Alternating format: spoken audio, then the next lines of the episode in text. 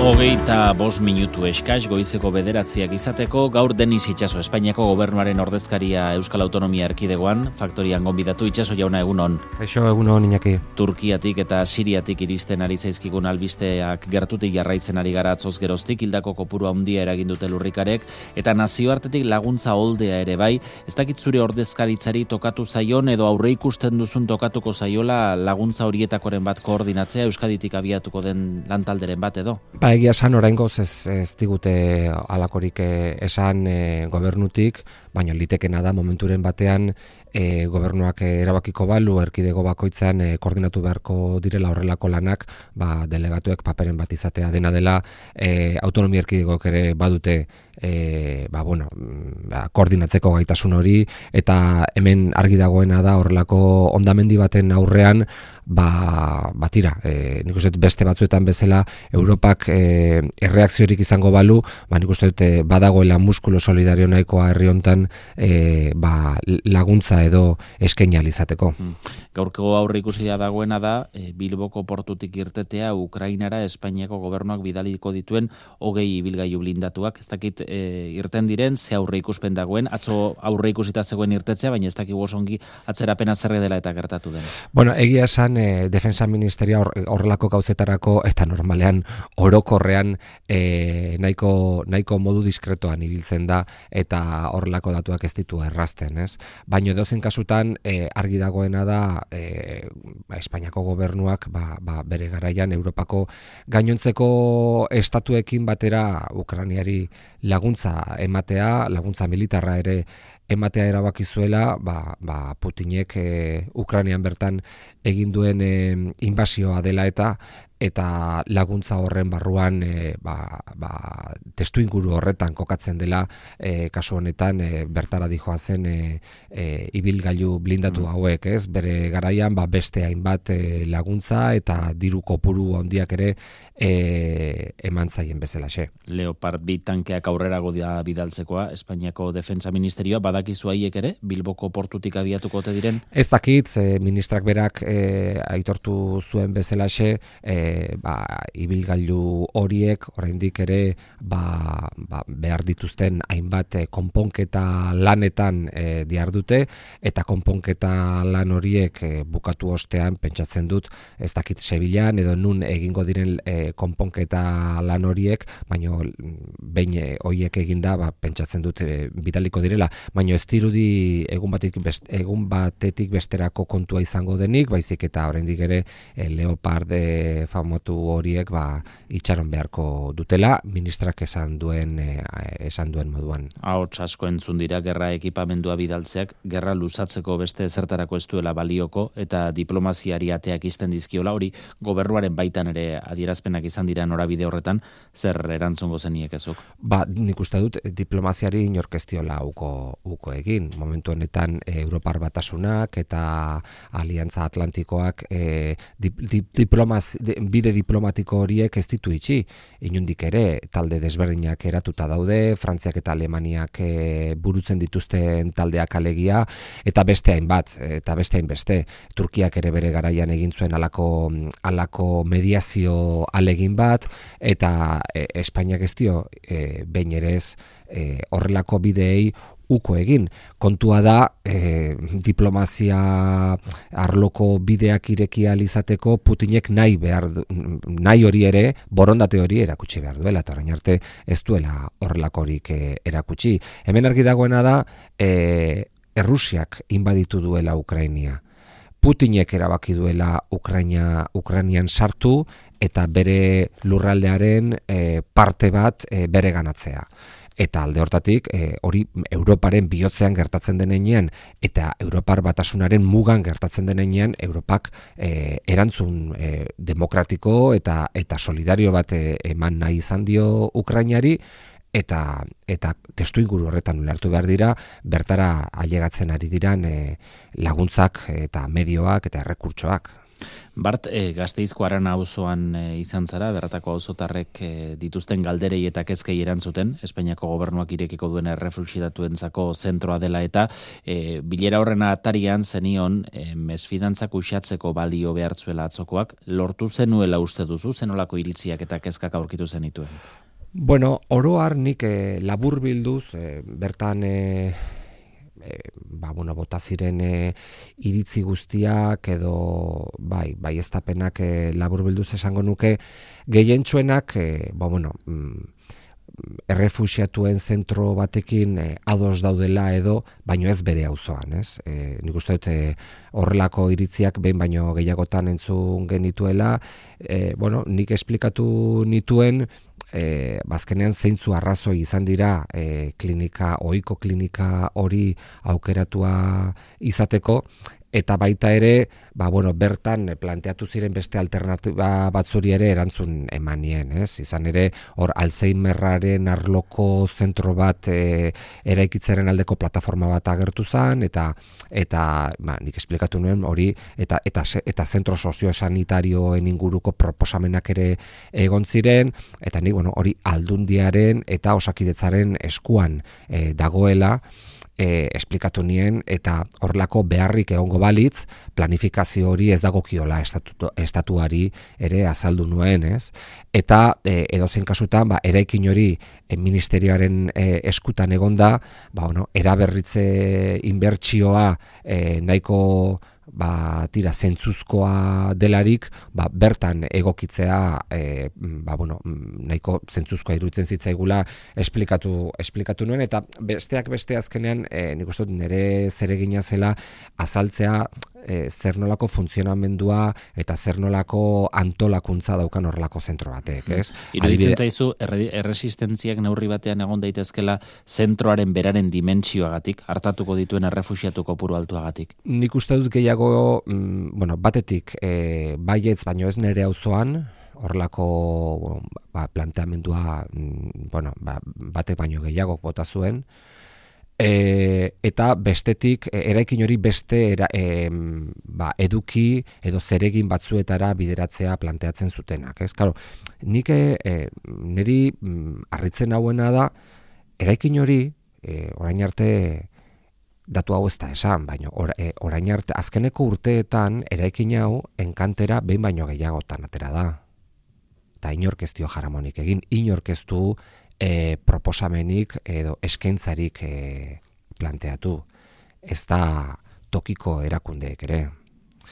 Hortaz, claro, e, Alzheimeraren edo osasun arloko edo mm, espazio sozio-sanitarioaren arloko e, planteamenduak egiten direnean hor gogoratu behar da ba, osakidetzak edo edo aldundiko zerbitzu sozialetako atalak ez dutela horrelako proposamenik e, behin ere egin ez da estatuari eraikina eskatu ere. Ordun, e, bueno, orain arte 10 urtetan hori utxik egonda e, e, e, e, tokiko erakundeek inolako eskaintza edo eskakizurik e, e, e, egin gabe igaro direnean 8 urte 10 urte horiek, batira momentu honetan E, bai Kantabrian edo bain Sorian edo bai Valladoliden e, martxan jarriko den en, en, en fin, planteamentu edo edo zerbitzu e, bat e, martxan jartzea planteatzen da gazteizen. Kantabrian adibidez, Kantabriako e, erkidegoak eskaini du e, eraikina, bere jabetzapean edo dagoen eraikin bat proposatu dio ministerioari, eta ministerioak eraberritze lanak egin ondoren irekiko ditu beste hainbat plaza ba, babes internazionalerako. Azkenean, e, nik baita ere, ni saiatu nintzen panorama guztia marrasten eta esplikatu esplikatzen e, zein egoeratan dagoen Europak eta zein behar dauzkagun baita arlo internazionalean ere ikusita azken bolada honetan izan ditugun asilo eta errefuxiatu e, eskaerak. Mm. E, orain Ukranian gaudela, baina lehenago Afganistan izan zela, lehenago Siria izan zela eta horrelako egoerak e, babai arrazoi klimatiko edo edo belikoengatik gero eta gehiago dauzkagula eta horri erantzuna emateko Europak erabaki duela dela bere errefusio kapazidadea almena handitzea. Eta testu inguru horretan e, marrazten direla ez gazteizeko baizik eta Espainia mailan eraikiko diren beste sortzi bedratzi zentro. E, plazak behar direla, e, jaurraritzak ez du ukatu, baina bai jarri du hauzitan, horrelako zentro handi batean hainbeste plaza izan behar ote duten. Zentro txikiagoetan e, banatuta, izat ote daiteken egokiago, harta hori egoki emateko eta pertsona hauen gizarteko e, integrazio hori albidetzeko. Gaurko prentxan irakurri dugu, eskriba ministroak Artola Zabal sailburuari e, irantzun diola gutun batean, esanez zentro honen eredua erabakitako moduan egingo dela. Hori ala da, badago bi gobernuen artean e, egingo denaren inguruan zerbait gehiago adosteko aukerarik? Nik uste dut jakintasun maila handia dagoela kontu honen inguruan. E, momentu honetan alkorkonen edo alkobendasen dauden zentroak, e, ba, bueno, gazteizek daukanaren antzeko kapazitatea izan dezakete, Cruz Roja, CEAR edo, edo horrelako ONG-ek e, kudeatzen dituzten zentroak dira, eta zentro horiek, e, ba, bueno, herri horietan, e, noraik ere, integratuta daude, e, zentro horiek udaletxeekin e, bueno, elkarrizketa e, eta koordinazio maila altua daukate, e, inkluso mm, auzo horietako bizilagun elkartek parte hartzen dute e, bolondres moduan e, bertara iristen diren errefusiatu familiei arreta eta babes e, soziala eskaintzearren, e, guk uste dugu horrelako zentroak ireki, den, ireki diren lekuetan e, oportunidadeak ere ireki direla. Eta nik eskatzen dudana da, mesfidantza maila hori e, albo batera utzi eta mm, ikusi ditzagula nola funtzionatzen duten horrelako horrelako zentroak. E, bestalde, e, irureun bat plaza izateak ez du e, zertan e, derrigorrez eskatzen beti beteta egongo direnik. Hemen planteatzen ari gerana da e, integrazio fase desberdinetan eta hori da Europar eta Espainiar e, eredua besterik ez dagoelako beste inun ez dira familiak zuzen zuzenean etortzen eta egun batetik bestera etxera, baten, etxera batera joaten. Horrek e, prozesu bat behar du, integrazio prozesu bat behar du. Eta prozesu horretan, zentro batzuk behar ditugu nun eta e, arreta psikologikoa, e, aholkularitza juridikoa, e, e, izkuntzaren nozio, mm, alako mm, oinarrizko nozioak eskaini hainbat zerbitzu badaude, e, nun eta e, ba, bueno, horretarako mm, espazioak ere behar diren. Eta eta tira, e, horrelako zenturak baita ere diseinatzen dira baldin eta emergentzizko e, egoera bat ematen baldin bada. Ez, ezin duguna da, beste behin, Ukraniar bezalako e, krisi batean murgilduta ikusten baldin bagera, berriro ere, ba, ba, ba, nabe industrialak edo albergeak edo hotelak alokatzen hasi. Horretarako espazioak behar ditugu. Berriro diot, horrek esan nahi du, beti egongo direla beteta? Ba ez. Litekena da, e, horrelako emergentzizko egoera baten e, ba bueno mm, zai edo e, egon daitezken plazak izan daitezkela, ez? Nik uste dut mm, hori dela pixka bat eta eta gero ondo ezagutu behar da e, integrazio maila eta harreta e, eta harreta eredua zein den. Ze azken batean e, momentu honetan Euskadin dauden plaza guztiak estatuak finantziatzen ditu. Ez bakarrek plaza guztiak, gero e, Cruz Rojak edo edo CRek e, eta beste hainbat ONGek e, kudeatzen dituzten zentroak e, estatuen estatuaren finantzazioa jasotzen dutela baizik eta familia horiek azkeneko autonomia fasera iristen direnean hilero ematen zaien dirua ere estatuak ematen diela jaurlaritzaren bitartez. Orduan, e, eduk, eskumena estatuarena da, asilo eta refusiatu internazionaleko eskumena estatuarena da. Estatuak antolatzen ditu plazak, estatuak finantzatzen ditu plazak. Hemen eta gaztelan eta eta galizian eredu berdina planteatzen da.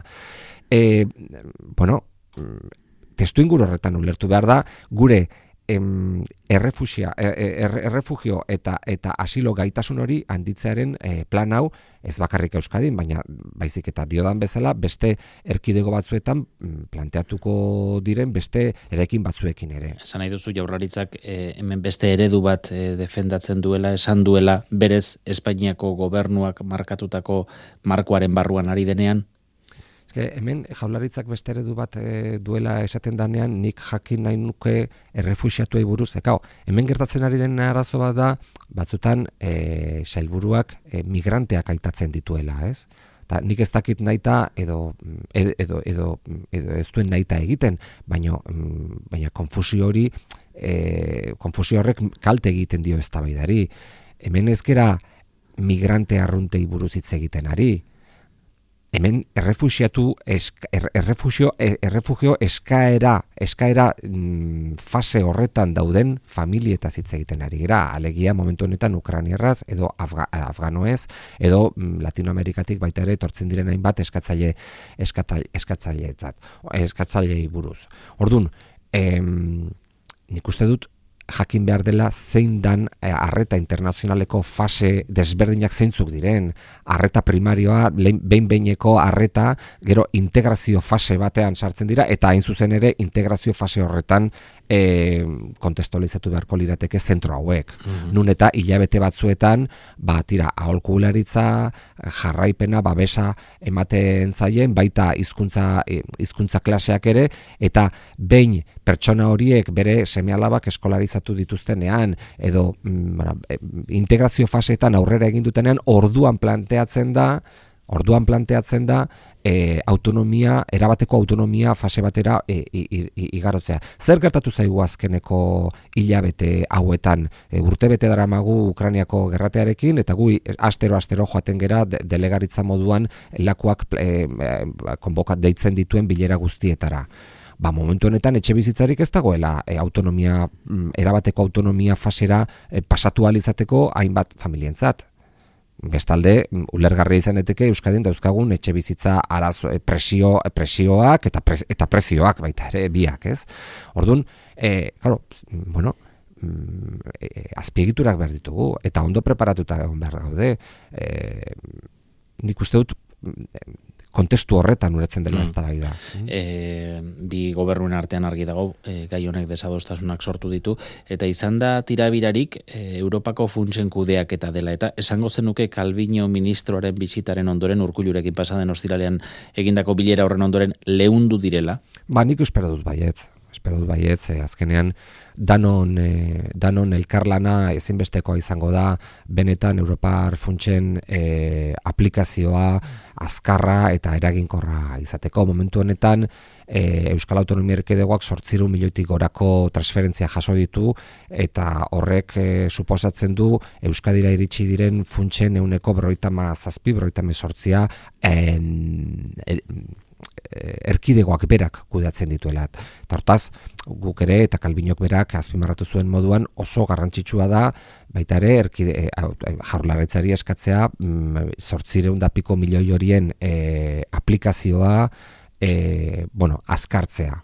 Eh? Hori ere, garrantzitsua da, azken batean, ba, bueno, ministerioetatik e, deitzen diren diru laguntza lerro desberdinetatik, enpresetara zuzen zuzenean dirua eta bueno, asignazioak egiten hasi direlako, hor dago automobila elektriko eta konektatuaren pertearen bidez bai Mercedesi, bai Sapari, bai Fagor Industriali edo bai Irizarri helarazi zaizkion e, partida garrantzitsuak bere transizio eta bere mm, bueno, eraldaketa prozesu garrantzitsu industrial e, horietan e, ba, bueno, gauzak behar bezala egin alizateko eta merkatuaren es, eskakintzun, eskakintzun berriei erantzun alizateko teknologia berriei, digitalizazioa eta barreta bar. Mm. baina importantea da baita ere bere eskumenen barru barruan dauden e, funtsen euneko berroita kopuru handi hori ere aldan neurrian azkartzea. Hmm. E, arlo ekonomikoan e, ikusi zen urkulu eta kalbinoren bilera horretan adostasun giro bat, baina urkullu geztu eskutatu maila politikoan Sánchezekin duen atxekabea, besteak beste transferentzien e, gaia dagoelako blokeatuta. E, hilabete dezente dira, mikrofonontan bertan esan zenuela aldirikoen e, transferentzia bere alakoa izango zela.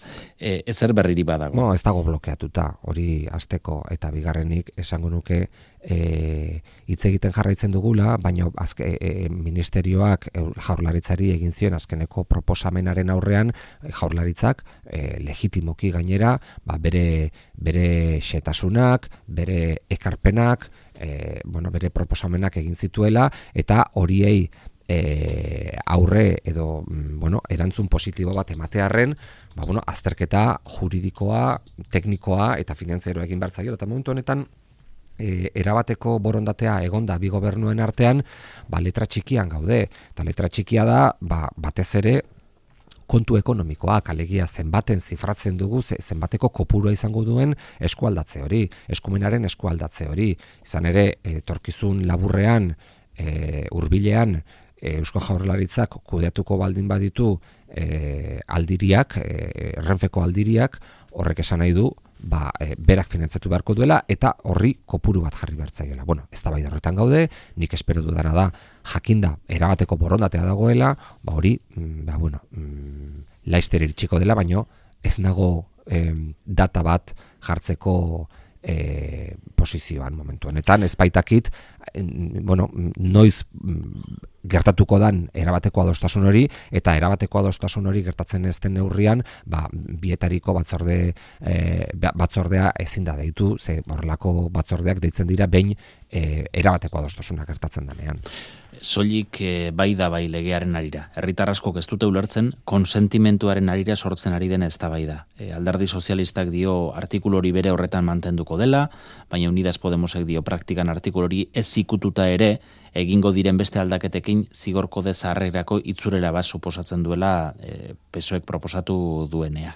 E, ez dakit ze puntutaraino e, Espainiako gobernuaren baitako alderdien artean sortutako eztabaida hau ez zari ez ote denari e, gaia bera bigarren maila batean uzten. Nik uste dut ez, oza, nik uste dut inork, inork e, e, entzulek, nik uste dut momentu honetan e, entzuten gaituzten e, per, pertsonek jakin badakite gobernuak, bai Podemosek eta bai Partidu Sozialistak, e, nahi izan duela beti emakumeen interesak eta emakumeen e, posizioa babestu. Eta emakumeek orain arte jasan behar izan duten eta sentitu duten e, desprotekzioari aurre egin. Egia da, onespenaren, erlazio sexualetan onespenaren printzipio hori e, benetan e, garrantzitsua eta estrategikoa izan dela legea aprobatzerakoan. Eta hori mantendu egiten dugu. Horregatik dauka legeak izen hori, bai soilik da bai, esan nahi du, esan nahi du, bazkenean, ba, markatu, eh? esan nahi du, e, ba, emakumeak eman behar duela e, onespena e, horrelako erlazioetan. Tira, e, hori mantendu egiten da, baina nik uste begibistan dagoen kontu bat dela, e, legeak izan dituela inbat ondorio, ondorio latz. Bilatzen ez, ez zirenak. E, azken batean, azken boladonetan, e, ba bueno, e, zigor murrizketa ugari gertatu direlako. Batek pentsatu ezake legearen aplikazio oker bate ematen ari dela. Edo zen kasutan, errealidadea hori da. Eta e, horrek, e, ba, tira, alarma sozial garrantzitsua e, e, eragindu. Eta horren aurrean politikariok ezin dugu albo batera begiratu. Eh, nik uste dut e, momentu honetan ez dela bakarrik Partidu Sozialistak egiten duen proposamen bat. Bere momentuan lege hau aprobatu zenean jaso zuen babesa parlamentarioa, ze legeak parlamentuan aprobatzen dira, proposamena gobernuak egin zuen, baina legea parlamentuak e, aprobatu zuen. E, talde guzti horietatik gehienak ikusten dute legeari erreforma egitearen beharra.